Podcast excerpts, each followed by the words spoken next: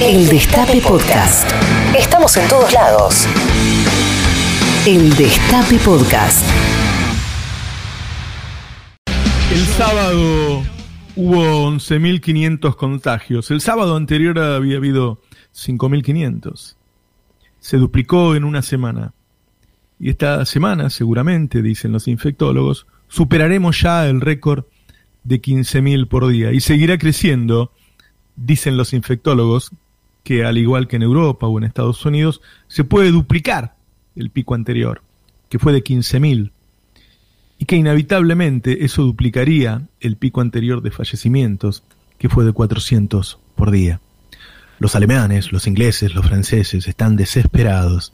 Cada día mueren más y la campaña de vacunación va lenta, muy lenta.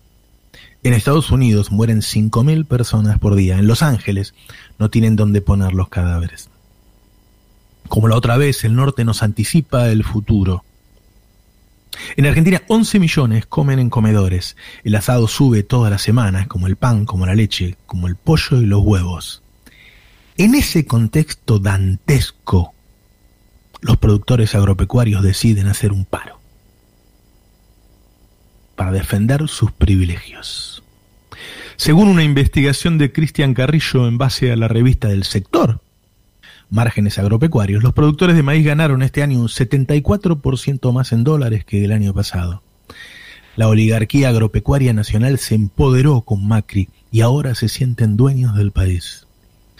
La soja, el maíz, el trigo siguen subiendo todos los días en el mercado de Chicago. Con una tasa de interés tan baja en el mundo, seguirá subiendo y superará los precios de 2008. Y con esa suba, se incrementarán los precios del pan, la leche, la carne. En Argentina se producen alimentos para 600 millones de personas y 11 millones no pueden comer. Así de injusto es. El precio se decide bien lejos de aquí, en Chicago, y cotiza en dólares, aunque las pasturas sean argentas. Lo que nos pasa no es porque 3.000 productores lo decidan, es por lo que no hace el resto es por la apatía y la resignación de muchos. Su mayor poder es que el pueblo haya naturalizado esta situación de dramática injusticia. Los trabajadores se acostumbraron a que los medios defiendan a los empresarios y no a ellos.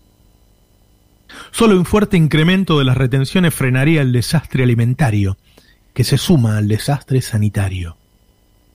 Repito, Solo un fuerte incremento de las retenciones agropecuarias frenaría el desastre alimentario que se suma al desastre sanitario. Pero el gobierno decidió frenar las exportaciones, una medida que va a contramano del resto porque el gobierno necesita dólares.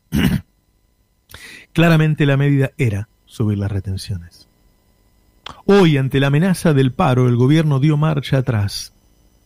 La respuesta del campo hasta ahora es mantener el paro, Ahora ya logramos el peor resultado, asado caro y paro. El gobierno de Alberto es progresista y tomó innumerables medidas que lo demuestran. El crecimiento de la industria de estos días está relacionado con la baja de la tasa de interés y el cierre de importaciones que decidió Alberto. La semana pasada eliminó retenciones a economías regionales y benefició a miles de trabajadores. Alberto. Los medicamentos gratis son de Alberto. El congelamiento de tarifas es de Alberto. El gobierno de Alberto tiene un rumbo antagónico con el de Macri. Ahora, el de Macri era duro, rotundo, explícito, contundente. El de Alberto, sigiloso. Claramente el gobierno de Alberto es progresista, pero la estrategia es no decirlo, esconderlo. No armar un relato, una narración política imprescindible que permita dotar de una identidad al gobierno y principalmente al presidente. No hay narración, no hay relato, no se arma ese personaje presidente que entonces se empodere y puede tomar decisiones a la altura de un presidente. Yo entiendo, lo hace para que no se le vaya a la clase media, a la que no le gustan esas cosas.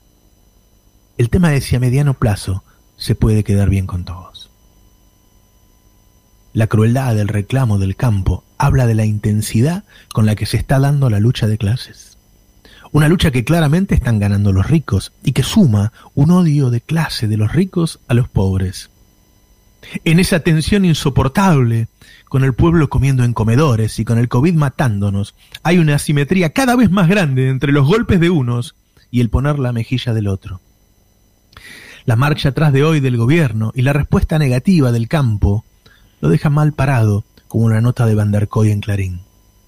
No solo por ese título de yo no vine a hacer la revolución, que, que uno no, no, sabe qué fue respuesta a qué, este, pero sí porque luego de tanto maltrato de Clarín al presidente, inmerecido por otro lado, el presidente los invita a Olivos y lo maltratan de nuevo.